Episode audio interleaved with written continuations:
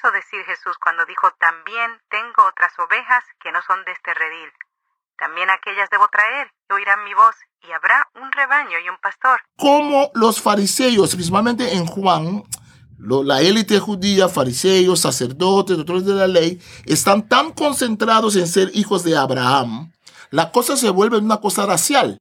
Entonces, ¿qué tal de los que no son hijos del nacimiento de Abraham? Por eso dice Jesús, esto del pastorado como pastor de ovejas es más amplio. No es solamente una cosa que somos hijos de Abraham, también tengo otras ovejas, porque tiene que ver que Dios ama al mundo, Juan 3:16, y Jesús viene no solamente para los de Israel, Israel es muy importante en la Biblia, sigue siendo importante para Dios, pero Jesús viene para todos y para todas. Un libro escrito hace miles de años en diferentes culturas y países con un mensaje para hoy.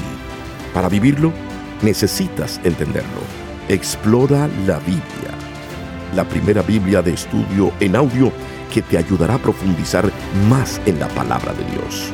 Expertos biblistas explican los aspectos históricos y culturales que facilitan la comprensión del texto. Explora la Biblia. Saludos. Hola, ¿qué tal? Aquí estamos en un nuevo episodio de Explora la Biblia. Les habla Lloyd Ortiz, directora del Servicio de Publicaciones, y me acompaña el doctor Marlon Winnet, traductor bíblico.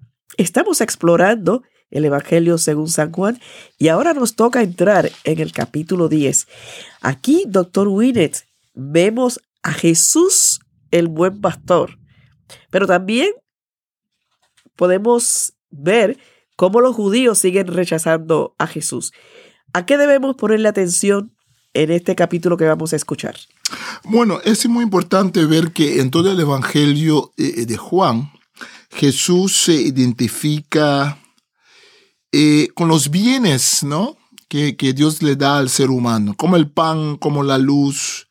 Eh, se identifica ahora en este capítulo con ser un pastor de ovejas, eh, la puerta para las ovejas, ¿no? Entonces después se va a identificar con, bueno, siempre con la vida misma y también con el camino y la verdad. En este evangelio es importante porque muchas veces estamos tan acostumbrados a esos pasajes y los pasajes conocidos son los más peligrosos de la Biblia. Lo voy a repetir. Los pasajes conocidos con las cuales nos hemos familiarizado son los más peligrosos. Porque como los fariseos podemos leer, leer, leer y escuchar, escuchar, escuchar y recitarlo y en cierto momento no nos dice nada porque pensamos que ya lo, ya lo sabemos. En este pasaje lo importante es qué significa ser pastor de ovejas. ¿No? Y aquí Jesús usa una doble metáfora donde el pastor también es la puerta donde entran las ovejas. Voy a explicar después del capítulo por qué lo hace él. Y este capítulo eh, eh, termina y sigue con el rechazo a Jesús.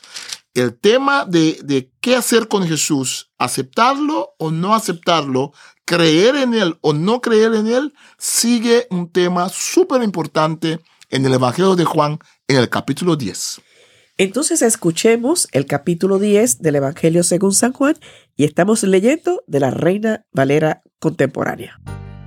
Evangelio de Juan capítulo 10 Parábola del redil De cierto, de cierto les digo, el ladrón y el salteador es el que no entra por la puerta del redil de las ovejas, sino que trepa por otra parte pero el que entra por la puerta es el pastor de las ovejas. A este el portero le abre, y las ovejas oyen su voz, y él llama a las ovejas por su nombre y las saca. Y una vez que ha sacado a todas sus ovejas, va delante de ellas, y las ovejas lo siguen, porque conocen su voz. Pero a un extraño no lo siguen, sino que huyen de él porque no conocen la voz de gente extraña. Jesús les dijo esta alegoría, pero ellos no entendieron qué les quiso decir. Jesús, el buen pastor. Una vez más Jesús les dijo, De cierto, de cierto les digo, yo soy la puerta de las ovejas. Todos los que vinieron antes de mí son ladrones y salteadores, pero las ovejas no los oyeron. Yo soy la puerta. El que por mí entra será salvo, y entrará y saldrá y hallará pastos. El ladrón no viene sino para hurtar, matar y destruir. Yo he venido para que tengan vida y para que la tengan en abundancia. Yo soy el buen pastor. El buen pastor da su vida por las ovejas. Pero el asalariado, el que no es el pastor ni el dueño de las ovejas, huye y abandona las ovejas cuando ve venir al lobo y el lobo las arrebata y las dispersa. Al que es asalariado, no le importan las ovejas. Yo soy el buen pastor. Yo conozco a mis ovejas y ellas me conocen a mí. Así que el Padre me conoce a mí y yo conozco al Padre, y yo pongo mi vida por las ovejas. También tengo otras ovejas que no son de este redil, también a aquellas debo traer y oirán mi voz, y habrá un rebaño y un pastor. Por eso el Padre me ama, porque yo pongo mi vida para volver a tomarla. Nadie me la quita, sino que yo la doy por mi propia cuenta. Tengo poder para ponerla y tengo poder para volver a tomarla. Este mandamiento lo recibí de mi Padre. Y volvió a haber disensión entre los judíos por causa de estas palabras. Muchos de ellos decían, tiene un demonio y ha perdido el juicio. ¿Por qué hacerle caso? Otros decían, estas palabras no son de un endemoniado. ¿Acaso un demonio puede abrir los ojos de los ciegos? Los judíos rechazan a Jesús. Era invierno y en Jerusalén se estaba celebrando la fiesta de la dedicación. Jesús andaba en el templo por el pórtico de Salomón. Entonces los judíos los rodearon y le dijeron, ¿Hasta cuándo vas a perturbarnos el alma? Si tú eres el Cristo, dínoslo abiertamente.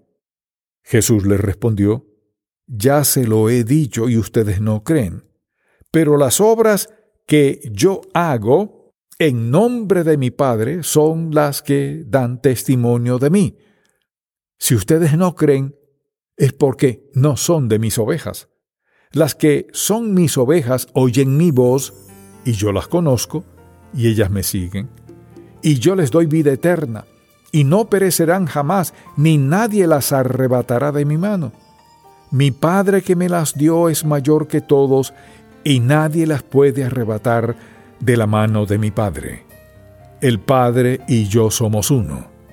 Entonces los judíos volvieron a tomar piedras para apedrearlo, pero Jesús les respondió, yo les he mostrado de mi Padre muchas buenas obras. ¿Por cuál de ellas me apedrean? Los judíos le respondieron, No te apedreamos por ninguna buena obra, sino por la blasfemia, porque tú eres hombre, pero te haces Dios. Jesús les respondió, ¿y no está escrito en la ley de ustedes? Yo dije, ¿ustedes son dioses? Si se llamó dioses a aquellos a quienes vino la palabra de Dios y la escritura no puede ser quebrantada, ustedes dicen, tú blasfemas a quien el Padre santificó y envió al mundo, solo porque dije, Hijo de Dios soy, si no hago las obras de mi Padre, no me crean, pero si las hago, crean a las obras, aunque no me crean a mí para que sepan y crean que el Padre está en mí y que yo estoy en el Padre. Una vez más procuraron aprenderlo, pero él se escapó de sus manos y volvió al otro lado del Jordán, al lugar donde antes había estado bautizando Juan, y allí se quedó. Y muchos se acercaban a él y decían, a decir verdad, Juan no hizo ninguna señal, pero todo lo que dijo de éste era verdad. Y muchos allí creyeron en él. Doctor, Winnet nos dejó ahí con un abreboca sobre el tema del buen pastor y ese paralelismo entre ser el buen pastor y la puerta. Sí, tomemos nota que Jesús no dice que es un pastor. Jesús entiende desde el inicio de que ser pastor no es suficiente. En el tiempo de Jesús había mucha gente que cuidaban a las ovejas. Ojo, cuidar a las ovejas no es ser pastor. Jesús hace una diferencia entre el pastor, el buen pastor, y los que cuidan la oveja, pero no, no tienen interés, no tienen amor por las ovejas. Las ovejas reconocen la voz de su pastor que los cuida. El pastor no es, no es alguien que entra como un ladrón, dice Jesús, ni tampoco es alguien que se le paga por un día para ver a para cuidar las ovejas. No, no es un asalariado, dice, dice la contemporánea, contemporánea, pero es alguien que ama a las ovejas, ¿no? Y que está entonces, dispuesto a dar su vida. Dispuesto a dar su vida, pues, ahí, ahí vamos. sí, entonces e, en esta, en esta metáfora, Jesús extiende la metáfora. El buen pastor, al fin y al cabo, no cuida las ovejas, da su vida por las ovejas. Es diferente. Es igualmente diferente. Entonces, esta metáfora muchas veces lo conocemos, pero no hemos entrado de lleno a lo que Jesús quiere decir. Porque los judíos conocían mucho sobre eh, Dios es mi pastor, eso era muy conocido. El tema de Jesús ahora, y, dónde, y, de dónde viene este tema. Este tema sigue después de haber hablado sobre la ceguera espiritual. De hecho, Jesús todavía está hablando con los fariseos. Es interesante porque en el capítulo, en el versículo 16 dice, también tengo otras ovejas que no son de este redil. O sea, no es exclusivo para un grupo de ovejas. No, no, es un versículo muy interesante y, que mucha gente ha tratado. Muchos piensan que está hablando de no solamente los judíos, pero también de los no judíos. Como los fariseos, principalmente en Juan, la élite judía, fariseos, sacerdotes, doctores de la ley, están tan concentrados en ser hijos de Abraham, la cosa se vuelve una cosa racial. Entonces, ¿qué tal de los que no son hijos del nacimiento de Abraham? Ellos, si Dios no se interesa en ellos, por eso dice Jesús, esto del pastorado como pastor de ovejas es más amplio. No es solamente una cosa que somos hijos de Abraham, también tengo otras ovejas porque tiene que ver que Dios ama al mundo, Juan 3:16, y Jesús viene no solamente para los de Israel, Israel es muy importante en la Biblia, sigue siendo importante para Dios, pero Jesús viene para todos y para todas. Excelente. Hay una parte acá. Bueno, en el versículo 17 dice, por eso el Padre me ama, porque yo pongo mi vida para volver a tomarla. O sea, es, es, es para allá y es para acá, ¿no? Sí. Interesante ese versículo. Sí. Y luego los versículos 20 y 21. Es interesante que vuelve a aparecer. Tiene un demonio. ¿Por qué le vamos a hacer caso? Y eso lo vemos repetitivamente aún en nuestros tiempos, que cuando alguien no le cae bien la otra persona o no le gusta lo que está haciendo o esa persona está sobresaliendo, hay que tratar de desprestigiarla, de buscarle algo negativo, adjudicarle algo para contrarrestar, digamos, ese auge que, está, que está teniendo. Sí, Pero a, otro dice, ¿acaso un demonio puede abrir los ojos de los ciegos? Sí, entonces hablando del milagro que ha hecho. Y, y un versículo importante, súper importante, que nos adelanta el evangelista, por eso podemos ver que es una obra maestra, nos dice en versículo 18, nadie me la quita la vida, sino que yo la doy por mi propia cuenta, tengo poder para ponerla y tengo poder para volver a tomarla, la resurrección. Este mandamiento lo recibí de mi Padre. Después, cuando vamos a la segunda parte del libro de Juan, hablamos de la pasión de Jesús, allí vamos a ver que Juan dice muy deliberadamente, en Juan No hay Simón de Sirena que toma la cruz para Jesús. Ah, Dice el texto de Jesús toma su cruz. Él mismo va a morir. Y Jesús va a enfatizar de que Él es quien da su vida. Cuando Pilato le reta a Jesús, dice, yo puedo, ¿sabes que tengo poder? Jesús dice, "Eh, espera un rato, tú no tienes ningún poder sobre mí. Yo soy agente de mi destino. Eso es muy importante en el Evangelio de Juan, que Jesús deliberadamente da su vida. Él mismo quiere hacerlo. Y entramos aquí en el versículo 22 y habla de la fiesta de la dedicación. ¿Qué podemos decir de esto? Aquí vemos en Juan que Juan eh, maneja muy bien las fiestas judías, ¿no? Ha- Habíamos hablado sobre el tabernáculo, la fiesta de los tabernáculos, y aquí es una fiesta, si vamos al Antiguo Testamento, no vamos a encontrar esta fiesta. Esta fiesta es una fiesta que comenzó después de que los judíos estaban bajo los griegos, en el tiempo que a veces decimos intertestamentario entre los dos testamentos, antiguo y nuevo. Entre los dos pactos. Sí, que es nuestro término como cristianos, que los judíos no usan ese término, porque solamente tienen eh, la Tanaj, solamente tienen el Antiguo Testamento. Pero eh, cuando Isra- eh, Israel estaba bajo los griegos, hay un momento donde se levantan los macabeos. Los macabeos eran una familia de sacerdotes que se levantan en contra de la opresión griega. Durante ese levantamiento, ah, liberan al templo y consagra- con- consagran al templo, vuelven a dedicar al templo. Porque había un rey malvado griego que se llamaba Antíoco Ep- Epifanes, quien había eh, profanado al templo, había hecho sacrificios de cerdos. Y sabemos que para los judíos cerdos son impuros, ¿no? Entonces, al retomar el templo, los macabeos, Judas Macabeo, vuelven a dedicar el templo en el año 164 antes de Cristo. Esta fiesta que se llama la fiesta de la Hanukkah, la fiesta de dedicación que todavía los judíos celebran, ¿no? ajá. Es una fiesta que no está en la ley de Moisés. Es una fiesta que viene después.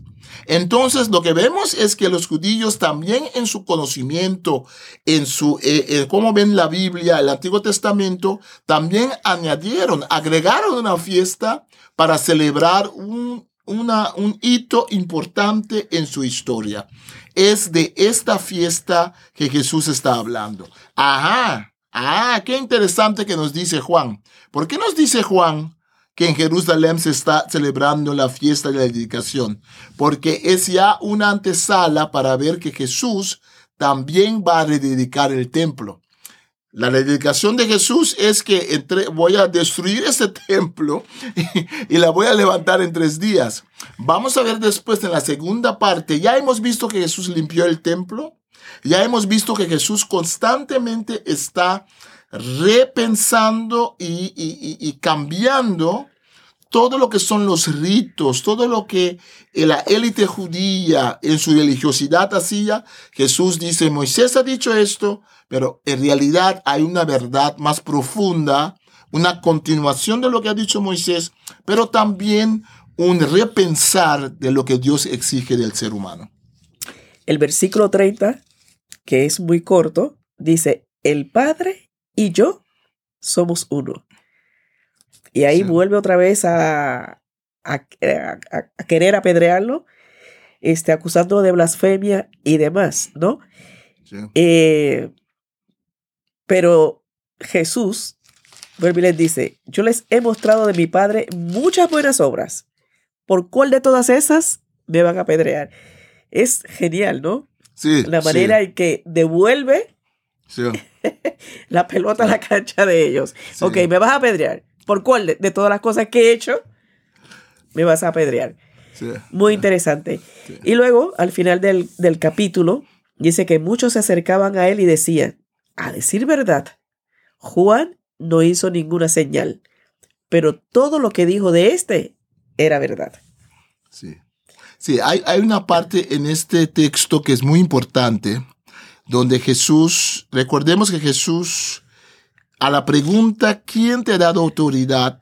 Señala las señales de su Padre, señala también a la escritura. Aquí Jesús toma un texto de la escritura, eh, en el versículo 34, eh, donde en la ley de Moisés, en el capítulo, bueno, la ley de Moisés no, en Salmos 82, versículo 6, dice un texto que ustedes son dioses, donde se compara al ser humano y la palabra dioses en el texto hebreo eh, no siempre significa el Dios todopoderoso y necesariamente significa dioses falsos. Aquí el ser, se le compara al ser humano, que el ser humano fue creado magníficamente por Dios. Jesús usa ese texto y Jesús dice, si se llamó dioses a aquellos a quienes vino la palabra, los seres humanos, cuanto más yo puedo decir que soy Dios. Entonces es una comparación un poco, un, poco, un poco compleja. Hay que leer el texto con detenimiento, hay que buscar el texto en el Antiguo Testamento, pero aquí es donde Jesús eh, usa el Antiguo Testamento para decir esa palabra ser Dios, e incluso lo aplicaban para jueces, para algunos reyes, es más una forma de decir son potentes, Jesús dice, si se usa de esa forma, yo, que soy quien soy, yo soy el Hijo de Dios, entonces, ¿cómo me pueden decir que estoy blasfemando al Padre si yo que vine al mundo digo que yo soy Hijo de Dios? Y dice, si no hago las obras de mi Padre, no me crean, pero si las hago, crean a las obras, aunque no me crean a mí, para que sepan y crean que el Padre está en mí y que yo estoy en el Padre. El último versículo dice, y muchos allí creyeron en él. Magistral. Así concluimos el capítulo 10 del Evangelio según San Juan en Explora la Biblia, la primera Biblia de estudio en audio con el texto de la Reina Valera contemporánea. Muchísimas gracias por escucharnos y los espero en el siguiente episodio un libro escrito hace miles de años en diferentes culturas y países con un mensaje para hoy. Para vivirlo, necesitas entenderlo. Explora la Biblia, la primera Biblia de estudio en audio que te ayudará a profundizar más en la palabra de Dios. Expertos biblistas explican los aspectos históricos y culturales que facilitan la comprensión del texto. Explora la Biblia